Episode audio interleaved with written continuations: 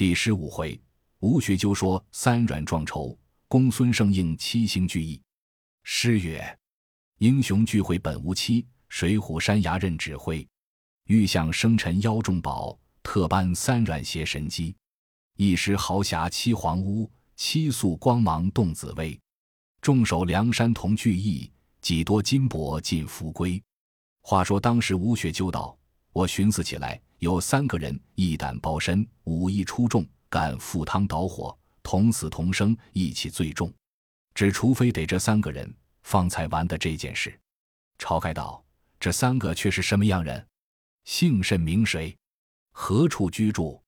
吴用道：“这三个人是弟兄三个，在济州梁山坡边石碣村住，日常只打鱼为生，亦曾在坡子里做私商勾当。本身姓阮，弟兄三人。”一个唤作力的太岁阮小二，一个唤作短命二郎阮小五，一个唤作活阎罗阮小七。这三个是亲弟兄，最有义气。小生旧日在那里住了数年，与他相交时，他虽是个不通文墨的人，未见他与人结交，真有义气，是个好男子，因此和他来往。今已二三年有余，不曾相见。若得此三人，大事必成。晁盖道。我也曾闻这阮家三弟兄的名字，只不曾相会。石碣村离这里只有百十里以下路程，何不使人请他们来商议？吴用道：“这人去请他们，如何肯来？小生必须自去那里，凭三寸不烂之舌，说他们入伙。”晁盖大喜道：“先生高见，几时可行？”吴用答道：“事不宜迟，只今夜三更便去，明日晌午可到那里。”晁盖道：“最好，当时叫庄客，且安排酒食来吃。”吴用道：“北京到东京也曾行道，只不知生辰刚从那条路来。再烦刘兄修辞生寿，连夜去北京路上探听启程的日期，端地从那条路上来。”刘唐道：“小弟只今夜也便去。”吴用道：“且住，他生辰是六月十五日，如今却是五月出头。”尚有四五十日，等小生先去说了三阮弟兄回来，那时却叫刘兄去。晁盖道：“也是，刘兄弟只在我庄上等候。”话休叙烦。当日吃了半晌酒食，至三更时分，吴用起来洗漱罢，吃了些早饭，讨了些银两，藏在身边，穿上草鞋。晁盖、刘唐送出庄门，吴用连夜投石碣村来，行到晌午时分。早来到那村中，但见青玉与山峰叠翠，绿依依桑柘堆云，四边流水绕孤村，几处疏黄掩小径，茅檐傍涧，古木成林。篱外高悬孤酒佩，柳荫闲揽钓鱼船。吴学究自来认得，不用问人，来到石碣村中，竟投阮小二家来。到的门前看时，只见枯桩上揽招数只小渔船。疏篱外晒着一张破渔网，倚山傍水，约有十数间草房。吴用叫一声道：“二哥在家吗？”只见一个人从里面走出来，生得如何？但见扣兜脸两眉竖起，略绰口四面连拳，胸前一带盖胆黄毛，背上两只横生板肋，臂膊有千百斤气力，眼睛射几万道寒光，人称立地太岁。果然混世魔王，那阮小二走将出来，头戴一顶破头巾，身穿一领旧衣服，赤着双脚出来，见了是吴用，慌忙声落道：“教授何来？甚风吹得到此？”吴用答道：“有些小事，特来相美二郎。”阮小二道：“有何事？但说不妨。”吴用道：“小生自离了此间，又早两年，如今在一个大财主家做门管。”他要办筵席，用着十数尾重十四五斤的金色鲤鱼，因此特地来相投足下。阮小二笑了一声，说道：“小人且和教授吃三杯，却说。”吴用道：“小生的来意也欲正要和二哥吃三杯。”阮小二道：“隔湖有几处酒店，我们就在船里当将过去。”吴用道：“最好，也要就与五郎说句话，不知在家也不在。”阮小二道。我们一同去寻他便了。两个来到泊岸边，枯桩上揽的小船解了一只，便扶着吴用下船坐了。树根头拿了一把花锹，只顾当早当将开去，往湖泊里来。正当之间，只见阮小二把手一招，叫道：“七哥曾见五郎吗？”吴用看时，只见芦苇丛中摇出一只船来，那汉生的如何？但见疙瘩脸横生怪肉，玲珑眼突出双睛，腮边长短淡黄须，身上交加乌黑点，浑如生铁打成，疑是顽童铸就。修颜月妙恶思神，果是人间刚直汉。村中唤作活阎罗，世上降生真武道。这阮小七头戴一顶遮日黑若笠，身上穿个棋子布背心，腰系着一条生布裙，把那船只荡着，问道：“二哥，你寻五哥做什么？”吴用叫一声：“七郎，小生特来相央你们说话。”阮小七道：“教授恕罪，好几时不曾相见。”吴用道：“一同和二哥去吃杯酒。”阮小七道：“小人也欲和教授吃杯酒，只是一向不曾见面。”两只船丝跟着在湖泊里，不多时划到一个去处，团团都是水，高部上有七八间草房。阮小二叫道：“老娘，五哥在吗？”那婆婆道：“说不得，鱼又不得打，连日去赌钱，输得没了分文，却才讨了我头上叉，出镇上赌去了。”阮小二笑了一声，便把船划开。阮小七便在背后船上说道：“哥哥正不知怎的。”赌钱只是输，却不会气。莫说哥哥不赢，我也输得赤条条地。吴用暗想到：中了我的计。两只船丝并着，投石碣村镇上来。花了半个时辰，只见独木桥边一个汉子，把这两串铜钱下来解船。阮小二道：“五郎来了。”吴用看时，但见一双手浑如铁棒，两只眼有似铜铃。面皮上常有些笑容，心窝里深藏着震毒，能生横祸，善降非灾。拳打来狮子心寒，脚踢出猿蛇丧胆。何处觅行文使者？只此是短命二郎。那阮小五携带着一顶破头巾，鬓边插朵石榴花，披着一领旧布衫，露出胸前刺着的青玉一个豹子来，里面扁扎起裤子，上面围着一条尖道棋子布手巾。吴用叫一声道：“五郎得彩吗？”阮小五道：“原来却是教授，好两年不曾见面，我在桥上望你们半日了。”阮小二道：“我和教授直到你家寻你。”老娘说道：“出镇上赌钱去了，因此同来这里寻你。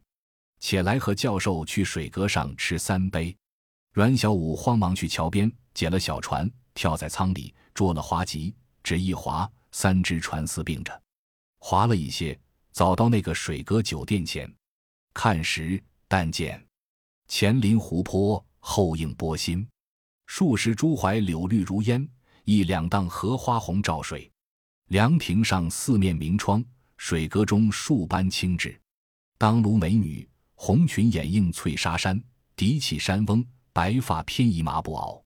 休言三醉岳阳楼，只此便为蓬岛客。当下三只船撑到水亭下荷花荡中，三只船都懒了。服务学揪上了岸，入酒店里来，都到水阁内捡一副红油桌凳。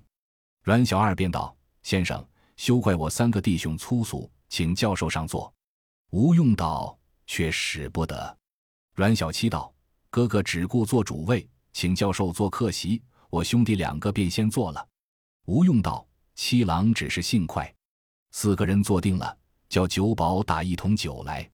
店小二把四只大盏子摆开，铺下四双柱，放下四班菜蔬，打一桶酒放在桌子上。阮小七道：“有什么下口？”小二哥道：“新宰的一头黄牛，花糕也相似好肥肉。”阮小二道：“大块切十斤来。”阮小五道：“教授休笑话，没甚孝顺。”吴用道：“到来相扰，多激恼你们。”阮小二道羞嫩地说：“催促小二哥只顾筛酒，早把牛肉切作两盘，将来放在桌上。”阮家三兄弟让吴用吃了几块，便吃不得了。那三个狼餐虎食，吃了一回。阮小五动问道：“教授到此贵干？”阮小二道：“教授如今在一个大财主家做门管教学，近来要对付十数尾金色鲤鱼，要重十四五斤的，特来寻我们。”阮小七道：“若是每长，要三五十尾也有，莫说十数个，再要多些，我弟兄们也包办得。如今便要重十斤的也难得。”阮小五道：“教授远来，我们也对付十来个重五六斤的相送。”吴用道：“小生多有银两在此，随算价钱。只是不用小的，须得十四五斤重的便好。”阮小七道：“教授却没讨处，便是五个须五六斤的，也不能勾，须是等的几日才得。我的船里有一桶小活鱼，就把来吃酒。”阮小七便去船内取将一桶小鱼上来，约有五七斤，自去灶上安排，盛作三盘，把来放在桌上。阮小七道：“教授胡乱吃些个。”四个又吃了一回，看看天色渐晚，吴用寻思道：“这酒店里须难说话，今夜必是他家全宿，到那里却又理会。”阮小二道：“今夜天色晚了，请教授全在我家宿一宵，明日却再计较。”吴用道：“小生来这里走一遭，千难万难，幸得你们弟兄今日坐一处，眼见的这喜酒不肯要小生还钱。”今晚借二郎家歇一夜，小生有些虚银子在此，相烦就此店中沽一瓮酒，买些肉，村中寻一对鸡，夜间同一醉如何？阮小二道：“那里要教授坏钱，我们弟兄自去整理，不烦恼没对付处。”吴用道：“近来要请你们三位，若还不依小生时，只此告退。”阮小七道：“既是教授这般说时，且顺情吃了，却在理会。”吴用道。还是七郎性直爽快，吴用取出一两银子，付与阮小七，就问主人家沽了一瓮酒，借个大瓮剩了，买了二十斤生熟牛肉，一对大鸡。阮小二道：“我的酒钱一发还你。”店主人道：“最好最好。”四人离了酒店，再下了船，把酒肉都放在船舱里，解了缆索，进花江开去，一直投阮小二家来。到的门前，上了岸。把船仍旧揽在桩上，取了酒肉，四人一齐都到后面坐地，便叫点起灯烛。原来阮家弟兄三个，只有阮小二有老小，阮小五、阮小七都不曾婚娶，四个人都在阮小二家后面水亭上坐定。阮小七宰了鸡，叫阿嫂同讨的小猴子在厨下安排，约有一更相似，酒肉都搬来摆在桌上。吴用劝他弟兄们吃了几杯，又提起买鱼事来。说道：“你这里偌大一个去处，却怎地没了这等大鱼？”阮小二道：“实不瞒教授说，这般大鱼只出梁山坡里便有，我这石碣湖中狭小，存不得这等大鱼。”吴用道：“这里和梁山坡一望不远，相同一派之水，如何不去打些？”阮小二叹了一口气道：“休说。”吴用又问道：“二哥如何叹气？”阮小五接了说道。教授不知，在先这梁山坡是我弟兄们的一饭碗，如今绝不敢去。吴用道：“若大去处，终不成官司尽打鱼仙。”阮小五道：“什么官司敢来尽打鱼仙？便是活阎王也禁制不得。”吴用道：“既没官司禁制，如何绝不敢去？”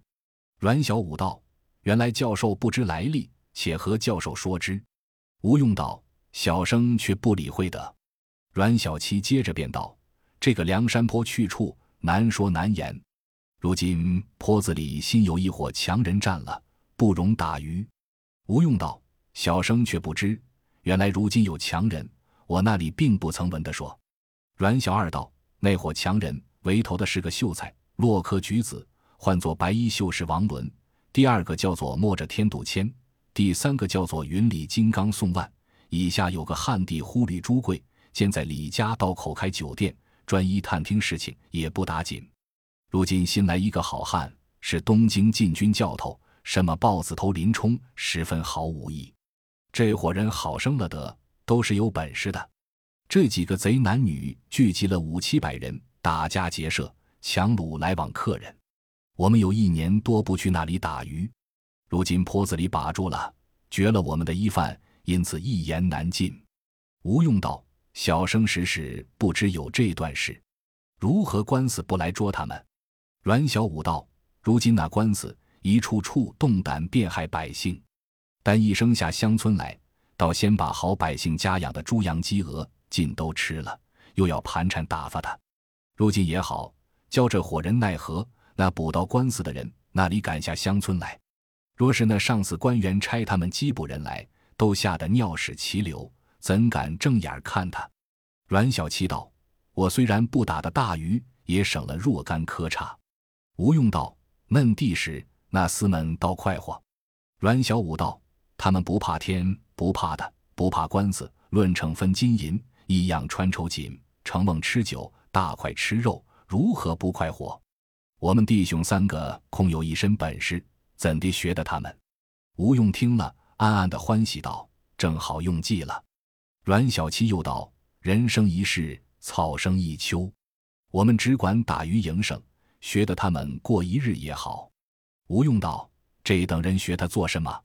他做的勾当，不是吃仗武七十的罪犯。空子把一身虎威都撇下，倘或被官司拿住了，也是自作的罪。”阮小二道。如今该管官司没甚分晓，一片糊涂，千万犯了弥天大罪的，倒都没事。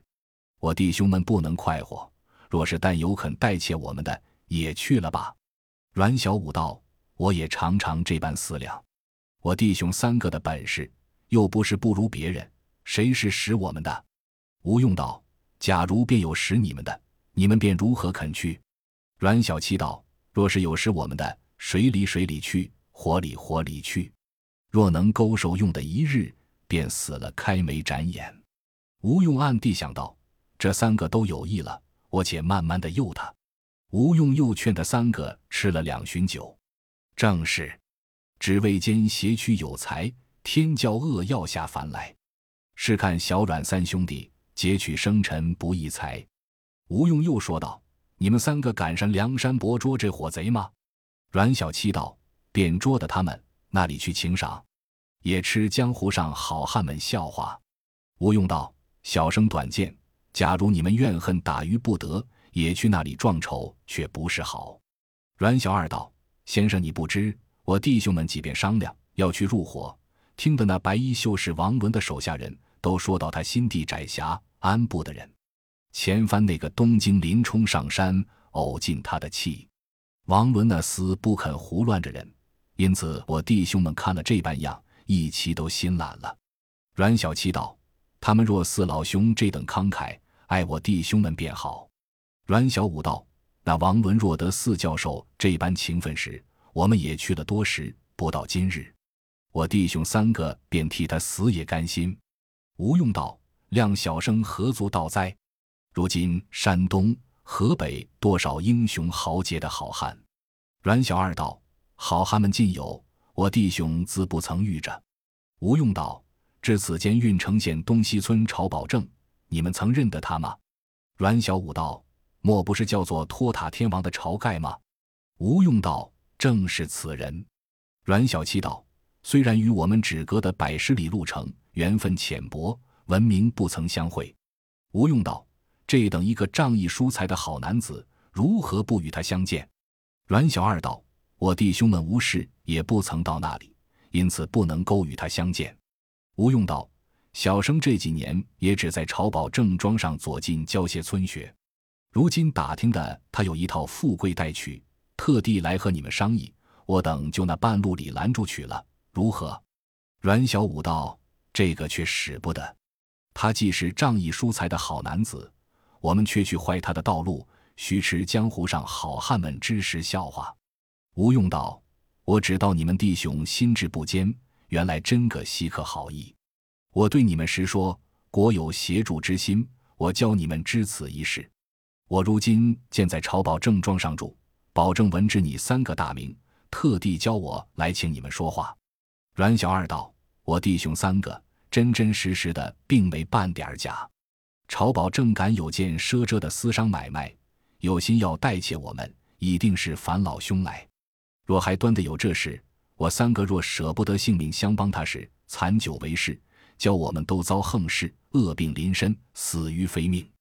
阮小五和阮小七把手拍着脖项道：“这腔热血，只要卖与识货的。”吴用道：“你们三位弟兄在这里，不是我坏心术来诱你们，这件事非同小可的勾当。木金朝内蔡太师是六月十五日生辰，他的女婿是北京大名府梁中书，即日起借十万贯金珠宝贝与他丈人庆生辰。今有一个好汉姓刘名堂，特来报之，如今欲要请你们去商议，聚几个好汉，向山洼僻静去处，取此一套富贵不义之财，大家图个一世快活。因此特叫小生只做买鱼，来请你们三个计较成此一事。不知你们心意如何？阮小五听了道：“爸爸，叫道七哥，我和你说什么来？”阮小七跳起来道。一世的指望，今日还了愿心，正是搔着我痒处。我们几时去？吴用道：“请三位即便去来，明日起个五更，一齐都去朝天王庄上去。”阮家三弟兄大喜，有诗为证：“壮志烟流未得身，今逢学究起其心。大家齐入梁山坡，邀取生辰宝供金。”当夜过了一宿，次早起来吃了早饭。阮家三弟兄吩咐了家中，跟着吴学究四个人离了石碣村，拽开脚步取路头东西村来。行了一日，早望见晁家庄，只见远远地绿槐树下，晁盖和刘唐在那里等。望见吴用引着阮家三兄弟，直到槐树前，两下都死见了。晁盖大喜道：“阮氏三雄名不虚传，且请到庄里说话。”六人却从庄外入来，到的后堂，分宾主坐定。吴用把前话说了，晁盖大喜，便叫庄客宰杀猪羊，安排烧纸。阮家三弟兄见晁盖人物轩昂，语言洒落，三个说道：“我们最爱结识好汉，原来只在此间。今日不得吴教授相引，如何得会？”三个弟兄好生欢喜。当晚且吃了些饭，说了半夜话。次日天晓，去后堂前面列了金钱纸马，摆了夜来煮的猪羊，烧纸。三阮见晁盖如此至诚，排列香花灯烛面前，个个说是道：梁中书在北京害民，诈得钱物，却把去东京与蔡太师庆生辰，此一等正是不义之财。我等六人中，但有私意者，天地诛灭，神明鉴察。六人都说是了，烧化钱纸。六丑好汉正在后堂散服饮酒，只见一个庄客报说，门前有个先生要见保正化斋粮。晁盖道：“你好不小事，见我管待客人在此吃酒，你便与他三五升米便了，何须直来问我？”庄客道：“小人把米与他，他又不要，只要面见保证。”晁盖道：“一定是嫌少，你便再与他三二斗米去。你说与他，保证今日在庄上请人吃酒。”没工夫相见，庄客去了多时，只见又来说道：“那先生与了他三斗米，又不肯去，自称是一清道人，不为钱米而来，只要求见保证一面。”晁盖道：“你这厮不会答应。”便说：“今日委师没工夫，叫他改日却来相见拜茶。”庄客道：“小人也是这般说。”那个先生说道：“我不为钱米摘粮，闻之保证是个义士。”特求一见，晁盖道：“你也这般缠，全不替我分忧。他若在闲少时，可与他三四斗米去，何必又来说？我若不和客人们饮食，便去私见一面，打什么紧？你去发付他罢，再休要来说。”庄客去了没半个时，只听得庄门外热闹，又见一个庄客飞也似来报道：“那先生发怒，把十来个庄客都打倒了。”晁盖听得吃了一惊，慌忙起身道。众位弟兄少坐，晁盖自去看一看，便从后堂出来，到庄门前看时，只见那个先生身长八尺，道貌堂堂，威风凛凛，生得古怪，正在庄门外绿槐树下打那众庄客。晁盖看那先生时，但见头挽两枚蓬松双压髻，身穿一领巴山短褐袍，腰系杂色彩丝绦，背上松纹古铜剑，白肉脚衬着多尔麻鞋。棉囊手拿着鳖壳扇子，八字眉一双杏子眼，四方口一部落腮胡。那先生一头打庄客，一头口里说道：“不识好人。”晁盖见了，叫道：“先生息怒，你来寻朝保证，无非是投斋化缘。他已与了你米，何故嗔怪如此？”那先生哈哈大笑道：“贫道不为酒食，钱米而来。我去得十万贯，如同等闲，特地来寻宝。正有句话说：‘颇奈村夫无礼，毁骂贫道，因此姓发。’”晁盖道：“你曾认得晁保正吗？”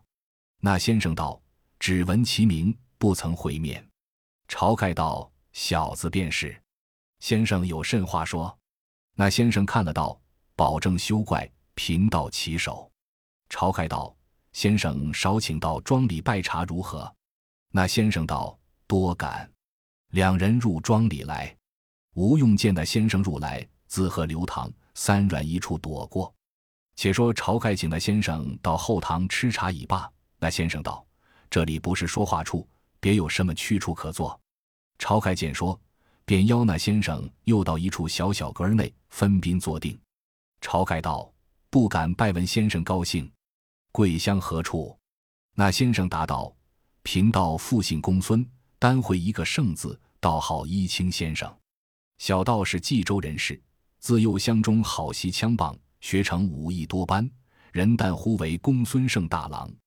因为学得一家道术，亦能呼风唤雨，驾舞腾云，江湖上都称贫道坐入云龙。贫道久闻郓城县东西村保证大名。”无缘不曾拜师，今有十万贯金珠宝贝，专送与保证做觐见之礼，未知义士肯纳否？晁盖大笑道：“先生所言，莫非北地生辰纲吗？”那先生大惊道：“保证何以知之？”晁盖道：“小子胡猜，未知何先生意否？”公孙胜道：“此一套富贵，不可错过。古人有云：当取不取，过后莫悔。”保证心下如何？正说之间，只见一个人从阁子外抢将入来，劈胸揪住公孙胜，说道：“好呀，明有王法，暗有神灵，你如何商量这等的勾当？我听得多时也。”吓得这公孙胜面如土色。正是计谋未就，争奈窗外人听；计策才失，又遭萧墙祸起。直教七丑好汉当时惧。万贯资财指日空，毕竟抢来揪住公孙胜的却是何人？且听下回分解。